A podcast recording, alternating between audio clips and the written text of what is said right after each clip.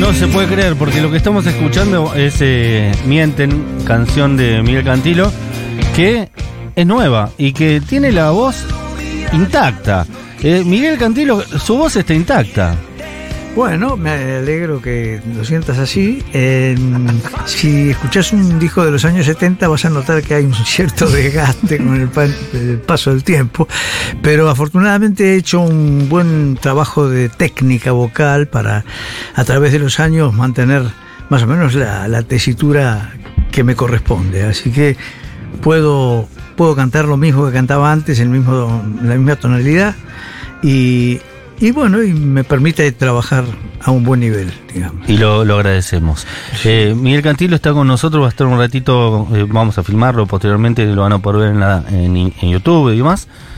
El otro día hablábamos, porque encontró mi amigo Mati Rosu ¿Qué tal? un video de Sui Generis en Uruguay en el año 81, 82, que estaba se creía perdido y a- a- aparecieron imágenes de Sui Generis y nos re- rememoró a nuestros, a nuestros años de adolescencia y decíamos, no sé si estás de acuerdo con la tesis, que esta generación de jóvenes debe votar a los millennials porque debe ser la primera generación que creció sin escuchar Sui Generis. Y podría agregar también sin canciones de Pedro y Pablo, ¿no? Sí. Eh, Porque ya éramos chicos de 12, 13, 14 años que cantábamos a los gritos la, mancha- la marcha de la bronca.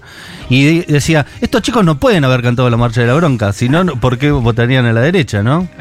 ¿Puede pasar algo de eso? Sí, mira, yo lo que te puedo decir es que todo el tiempo me encuentro con gente joven que me pide autófa- autógrafos para el papá o para la mamá. Eh, y, y es una situación que se repite y me hace gracia, ¿no? Porque Pero él tiene, ¿cuántos tenés, Rosu? 28. Y él escuchó Pedro y Sí. Pablo en la adolescencia. pero porque te lo decían los datos viejos. Me lo ponían en el auto, claramente. Eh, eso exactamente Claramente. es lo que me dijeron. En los Y sí. viajes a Mar del Plata, mi papá escuchaba todo el tiempo tu música. Pero más vale. Pedro y Pablo y, el, y sobre todo el disco después que hiciste con tremendos artistas invitados. Claro, sí, eh, Dos clásicos de los viajes. clásicos. Sí. eh, digo que se llama clásicos, sí.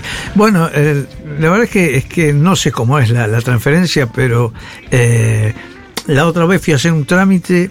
eh, sacar el registro de conducir y eran todos chicos jóvenes y muy serios que ah, me hacían llenar todos los formularios muy seriamente cuando terminé todos los trámites y me entregaron el registro todos me pidieron autógrafos para el papá, para la mamá, para- todos eran Pero todos eh, sabían quién, es, quién eras vos también, Claro, ¿eh? sí, y se conocían mis canciones porque los padres las habían escuchado. O sea, que creo que ese es el funcionamiento desde rebote, ¿no? O sea, no, no, no es directamente, pero eh, como tal vez a mí me pasó con músicas que mis padres escuchaban, mis hermanos mayores, y, y si, si hubiera sido por mi generación no las hubiera escuchado. Pero desde rebote escuchás esas cosas. Miguel, ya que estamos eh, hablando de este tema de, de las personas más jóvenes eh, que te escuchan, hoy justo fue noticia un chico que es muy joven, que ha hecho mucha música, que es el Duki, que le, le agarraron muchos nervios porque va a hacer eh, sus, sus primeros rivers y dijo en público, estoy muy angustiado porque no sé qué viene después de esto. Y vos, que sos un músico que ha tenido una carrera tan larga, tan prolífica y tan llena de éxitos, ¿te sentiste así alguna vez en la vida? Como decir, yo soñaba con hacer esto y ahora lo estoy haciendo y, y esa sensación de incertidumbre, ¿cómo has combatido esa sensación si la tuviste en algún momento para seguir con, con tu carrera y un poco cómo ha sido esa, esa vida más emocional en relación a la música y a una carrera tan larga y tan exitosa como la tuya? La verdad es que nunca me pasó nada parecido. O sea, nunca sentí angustia ni, ni, ni me sentí mal por el hecho de tener que enfrentar al, público. Lo que pasa es que a los chicos de hoy se los enfrenta demasiado rápido con un público multitudinario. No tienen el proceso lento, viste, que va, juntando público a través de, los años. Y en la segunda década de trabajo, por ahí te enfrentás a un público numeroso. Entonces ya tienes una experiencia, ya una solvencia, pero eh, los chicos de hoy de repente tienen éxito así apabullante y claro, se los pone al frente de una multitud. eh, exponencial y, y claro debe ser angustiante lo comprendo perfectamente ¿Cuál fue tu primera multitud eh, que recuerdes como un gran salto así exponencial, como? Nosotros vivimos eh, eh, festivales, ¿no? los festivales, por ejemplo, el Festival de la Solidaridad con, con Malvinas, o festivales eh, Barrock, esos festivales donde se juntaba mucha cantidad de gente, pero porque iban a ver a muchos grupos. Claro. Entonces, de repente, eh, no era que nosotros convocábamos, a lo mejor puede ser que fueran dos o tres más convocantes que otros, entonces la gente se reunía, pero siempre fueron, eh, la única experiencia que podría llegarme a haber angustiado, pero no me angustió, fue que en, algunos, en esos festivales al- algunos iban a ver a otro grupo, Claro. no estaban interesados en vernos a nosotros, entonces por ahí reaccionaban mal porque no les gustaba el tipo de música nuestro. Eso pudo haberme provocado algún malestar, pero la verdad es que fue mejor, fue más el- el la buena onda de los que iban a verte, que, que te, te levantaba y, y entonces eh, por ahí hasta a veces teníamos reacciones adversas de parte del público, pero después había otra parte del público que nos eh, apoyaba. Y te digo que de todas maneras las multitudes nunca eran tantas como las que son hoy. Claro, Sí. el monumental va a ser No, claro, este, este pibe se enfrenta a una cosa monstruosa. ¿no? Y solo. Claro, claro. O sea, eh, es muy distinto el, el lenguaje comunicacional que existe hoy entre el público y el artista. No tiene nada que ver con lo que pasaba en décadas pasadas. Totalmente. Es Miguel Cantilo que está con nosotros. Miguel, hoy estaba repasando muchas de las canciones de Pedro y Pablo, también de tu carrera solista, y me llamó la atención un dato, que es que tienen un montón de canciones muy políticas, muy de protesta, y sin embargo, la primera canción prohibida que tuvieron era una que hablaba de sexo, Catalina Bahía. Y eran más Eh, pacatos incluso para eso que para las ideas políticas. Sí, en realidad, eh, junto con Catalina, prohibieron una que se llamaba Pueblo Nuestro que estás en la tierra, que era un- una paráfrasis del Padre Nuestro católico, pero puesta en, en lenguaje político y más bien izquierdoso. No, No, no me sorprende. Y, entonces eso, eso sí, lo- lo- junto con, con Catalina que Bahía, que era el, el tema erótico. eh, Lo se- llamativo es que hayan comprendido la letra de Catalina Bahía, porque Eh, esa gente no tenía esa habilidad para, para el, la- el arte, la poesía. lo tomaban como, un- como lo que en esa época se llamaba un chiste verde. Claro. Claro.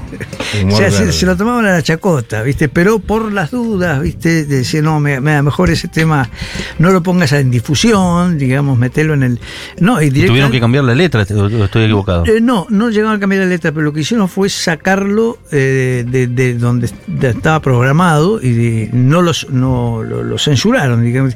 Y después nosotros cambiamos de sello grabador y lo grabamos en otro sello, ahí sí con, todo, con todos los, los ingredientes, pero eh, de todas maneras había tanto para lo político como para lo moral, digamos, había una censura, Sí, sí, claro. autocensura de las grabadoras. Miguel Cantilo, quien está con nosotros, me tomo un atrevimiento y ya que hablamos de esto, ¿no estás para tocar un pedacito de Catalina Bahía? Sí, cómo no. Y te voy a tocar exactamente la, la estrofa La picaresca.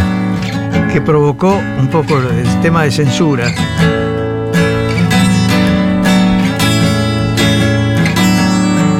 La mirada en el techo de los días, la ceniza en el suelo del pudor y su nombre arrugado en una silla, su apellido tendido del balcón, encender la fogata que combina mi melena, la tuya y la del sol, un retrato de fuego, Catalina con rutina de lento caracol.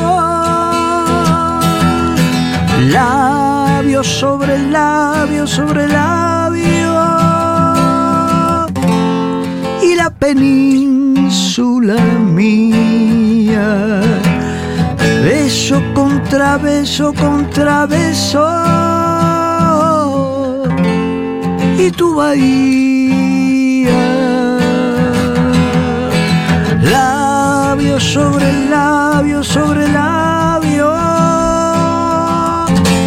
y la península mía. Beso contra beso contra beso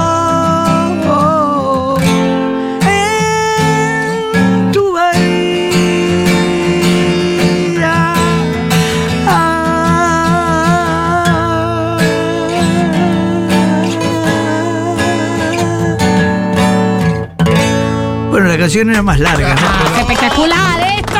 Qué calor de repente, ¿eh? Y no era una península, era un apéndice, ¿no? Para, para no exagerar. Eh, después, tiempo después, la- Es zarpadísimo, ¿eh? Es, es un chiste, es un chiste porque él dijo que era una picaresca. Está muy bien, está muy bien. Pienso que tiempo después eh, Andrés Calamaro en su disco eh, Alta Suciedad, si no me equivoco, graba eh, Catalina Bahía. ¿Y, qué te produjo eso? Porque no era una de las canciones quizás que había sido más, gi- más hitera de, tu obra y que Andrés en ese momento de tanto éxito la haya grabado y que tantas generaciones nuevas vuelvan a conocer tu canción. Sí, no, es un, privilegio. La verdad es que la- mi relación con Andrés mm, dio posibilidad también de que interviniera en ese álbum que vos señalaste de clásicos. Che Ciruja. Con Che Ciruja. Quiere decir que él, mientras estuvo formándose como cantautor, escuchó esos, esos álbumes, esas canciones y se le quedaron pegadas. Y bueno, después eso generó una amistad que ahora yo cuando voy a España siempre lo voy a visitar a la casa y, y, sí, somos colegas en, en buenos términos. Y yo realmente lo, lo admiro, es un, es un músico que ha logrado internacionalmente un renombre que es muy difícil y, y sigue, sigue adelante, así que me, me honra bastante. El compositor no se detiene, como dice esa canción que grabó a dúo con Lito Nevia. Eh, le eh, de colega a colega, aparte de compositor de canciones, de compositor de canciones. Y también pensaba en eso mismo, ¿no? Eh, de de- de un- una persona que escuchó mucho sus discos, digamos, de, de Miguel Cantilo.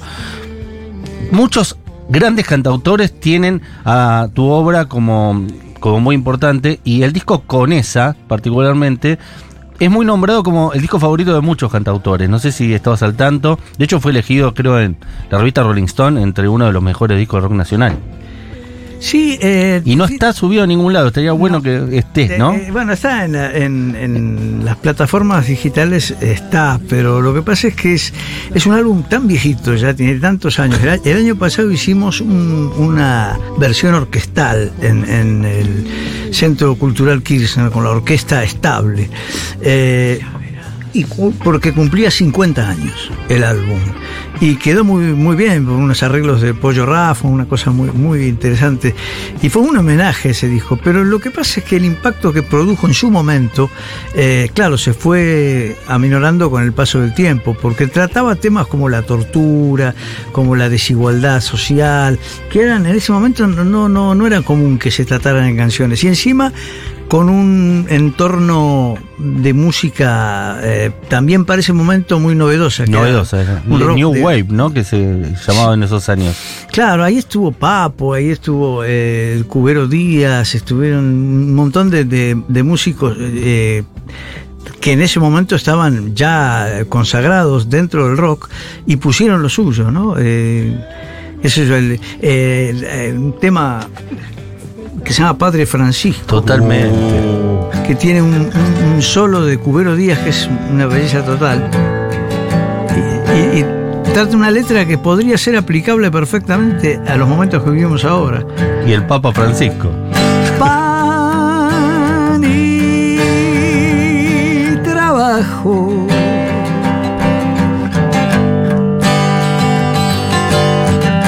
¿De qué milagros habla usted? De hecho y debajo la tierra donde cultivar la razón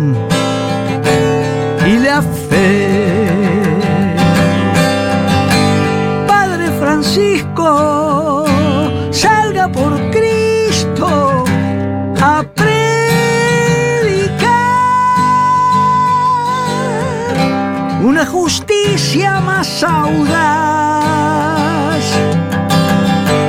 Ya no habrá calma, háblele al alma del pueblo en pie.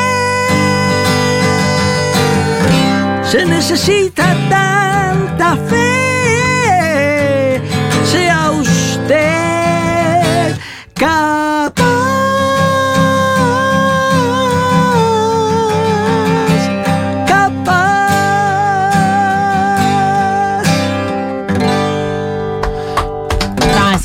espectacular. esta canción. Premonitoria. Pero tremendamente premonitoria. En un momento incluso lo, le decís que le van a decir que es comunista, ¿no? En la letra. Sí, sí, es un, un tercermundista. En, en esa época se decía tercermundista, Vamos. porque no era claramente comunista, pero eh, sí es una letra que va a tener aplicación sobre todo en los tiempos que vienen, ¿no? Próximamente.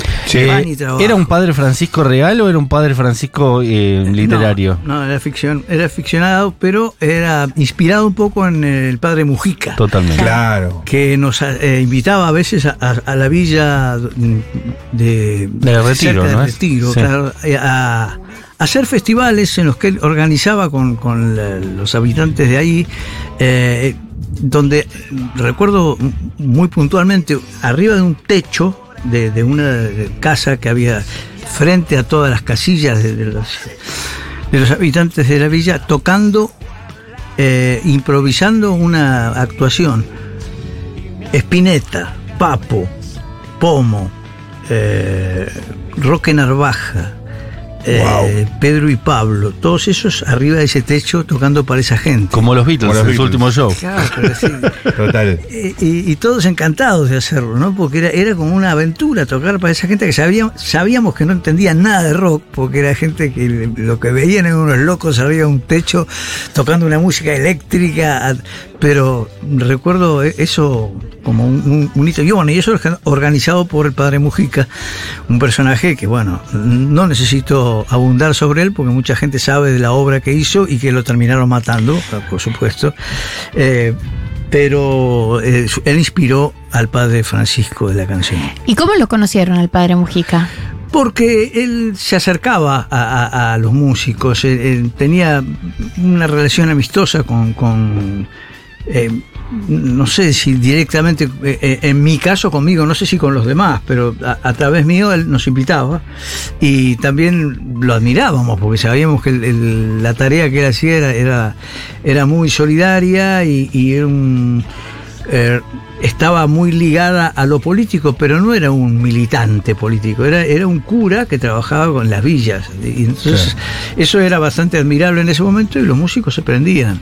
Yo personalmente sí tenía relación con él, lo, lo iba a visitar y me gustaba charlar con él, un tipo muy inteligente, Wow. pero desgraciadamente lo boletearon ahí en, en toda esta movida de los Eh, 70. hay gente muy emocionada, obviamente, los mensajes, hermoso tema. Lo escuchaba a los 16, nací en los 90, pero la Mega lo hizo. Es verdad que suena cada tanto una tuya de la Mega, de Pedro y Pablo también.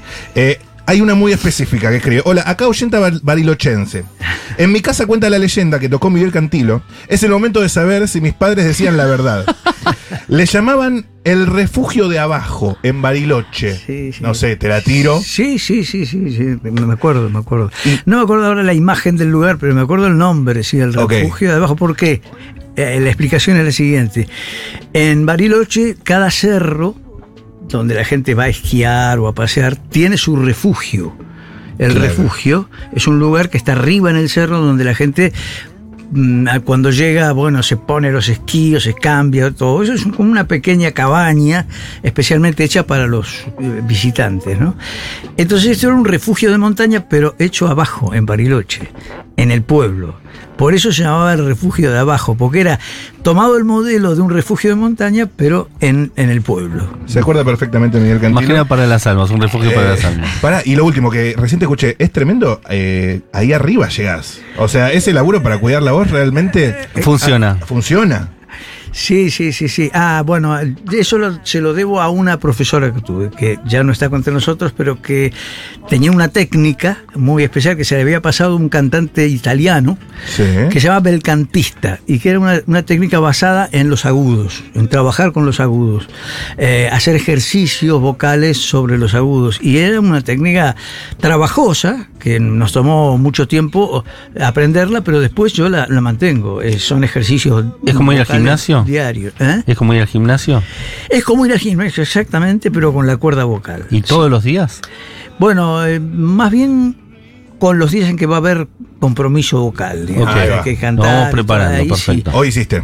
Eh, sí, hoy hice- Bien. y además es, es una técnica en la que hay que gritar mucho, entonces no se puede hacer en cualquier lado porque los vecinos pueden llegar a En protestar. el refugio de arriba más que en el de abajo hay que hacerlo. Sí. Ah, mira, el- ayer tuve que cortar el pasto. En mi, en mi casa tiene un, terreno con el pasto muy alto. Entonces aproveché que la máquina hacía mucho ruido y, y iba gritando atrás de la Y- máquina. hiciste ¿viste? la rutina. Y ahí hice la rutina. de- Espectacular. Bueno, eh, hay muchas noticias para dar acerca de Miguel Cantilo. Va a estar recibiendo un, yo creo, tardío reconocimiento de la ciudad de Buenos Aires eh, a Pedro y Pablo, a vos y a Jorge Durietz, que son el dúo que conforman Pedro y Pablo. Eh, miércoles 6 de diciembre a las 16 horas, eh, la legislatura de la ciudad de Buenos Aires le va a ser entregada de un reconocimiento por su personalidad destacada en la cultura. Sí, estoy muy agradecido, estamos con Jorge, porque realmente son, son reconocimientos que uno entiende como un, retorno de algo que uno le entregó a la ciudad. O sea, nosotros somos bichos de ciudad, nacimos en el barrio Belgrano, éramos eh, vecinos, y todo lo que hemos hecho lo hemos hecho muy, muy en sintonía con, con Buenos Aires, desde que comenzamos con Yo vivo en una ciudad Lloro, lloro. donde la gente aún usa gomina, donde la gente se va a la oficina sin un minuto de más. Yo vivo en una ciudad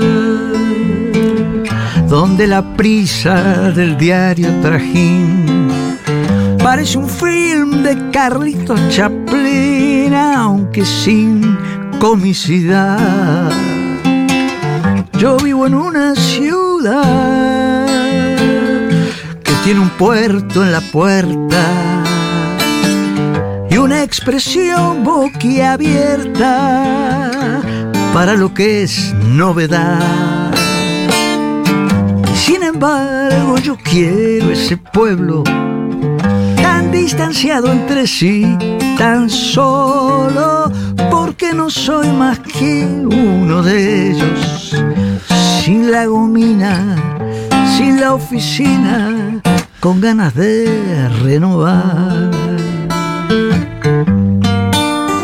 Así que recibir ese galardón es como recibir una respuesta de esa ciudad a la que tanto le dimos durante más de 50 años.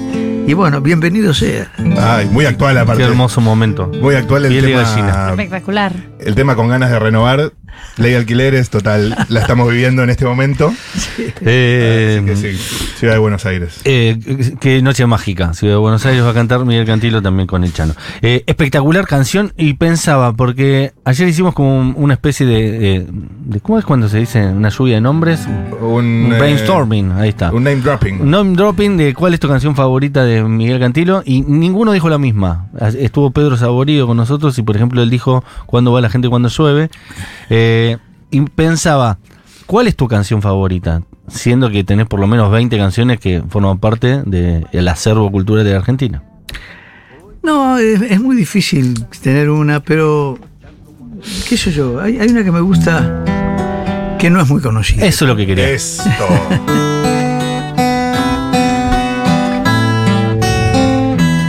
¿A dónde crees que vas? ¿Por dónde caminas? Solo no podés ser acusado y juez, guía y explorador, alumno y profesor. El juego es compartir y dar y recibir. ¿A dónde crees que vas? ¿Por dónde caminas? La vida es un hotel y paramos en él. Habría que pulir el modo de vivir para poder llegar al verdadero hogar. ¿A dónde alucinas que tu delirio va a llevarte? Estás en donde estás y en ninguna otra parte.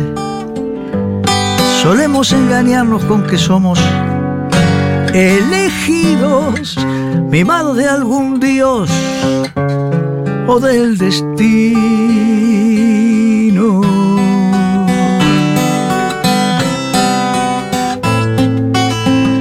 ¿A dónde crees que va la gente que hay acá?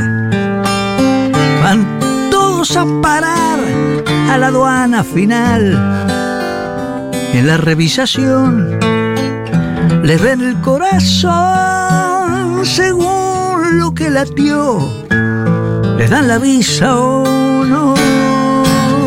¿Qué tierra supones que está detrás de esa frontera? Tal vez otro país con otra vida entera. Podemos entrenarnos en el arte de estar vivos para poder morir tranquilo.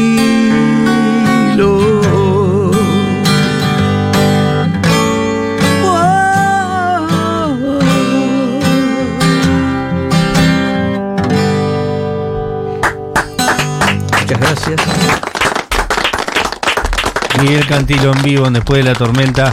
Nos queda poquito tiempo, seguramente también muchas preguntas. El jueves 7 de diciembre vas a estar presentándote a las 21 horas en el Teatro Picadilly, que esto queda en Corrientes 1524. Si algún oyente de Futurock le puede contar a sus padres o pueden ir ellos mismos.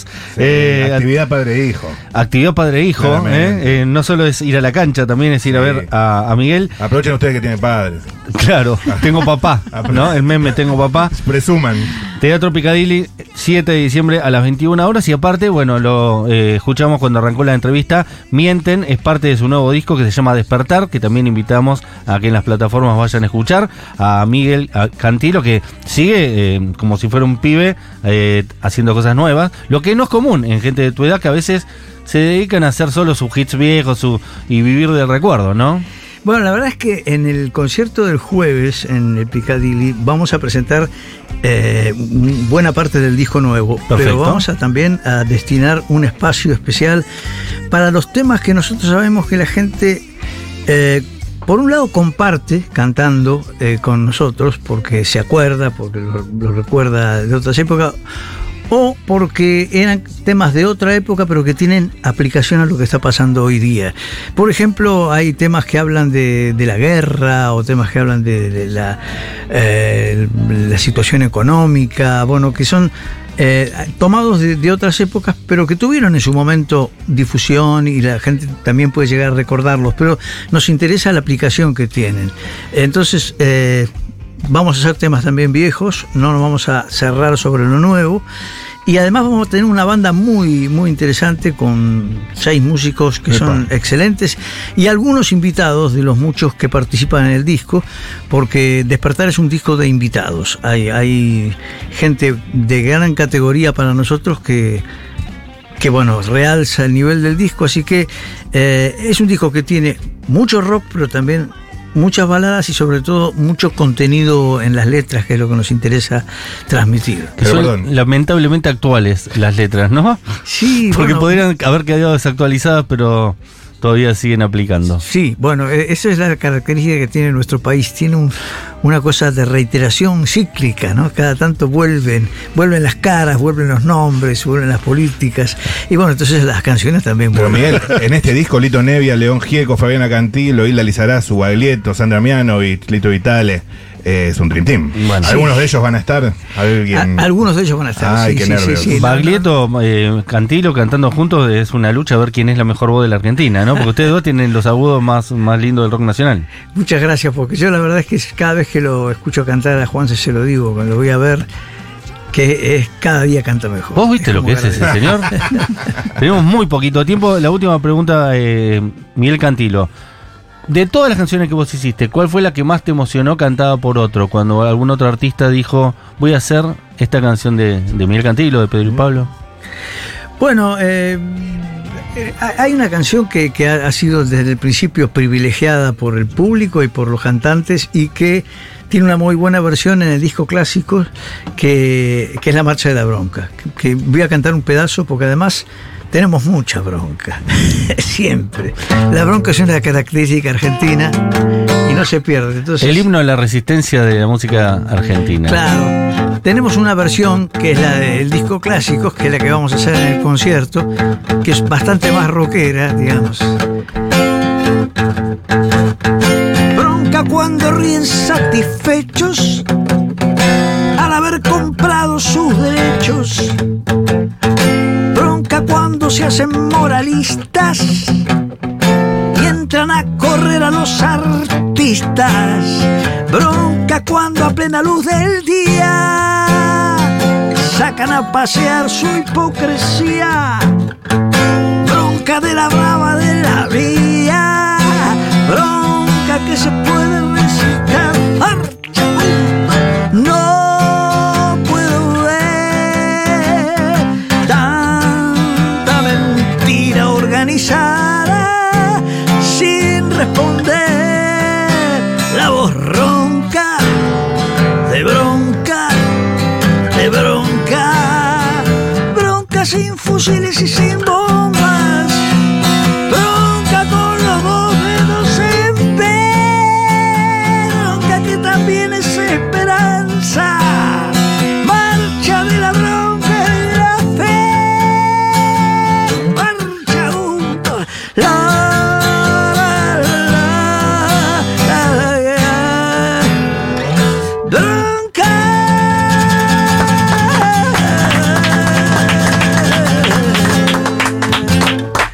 Paula Artiuk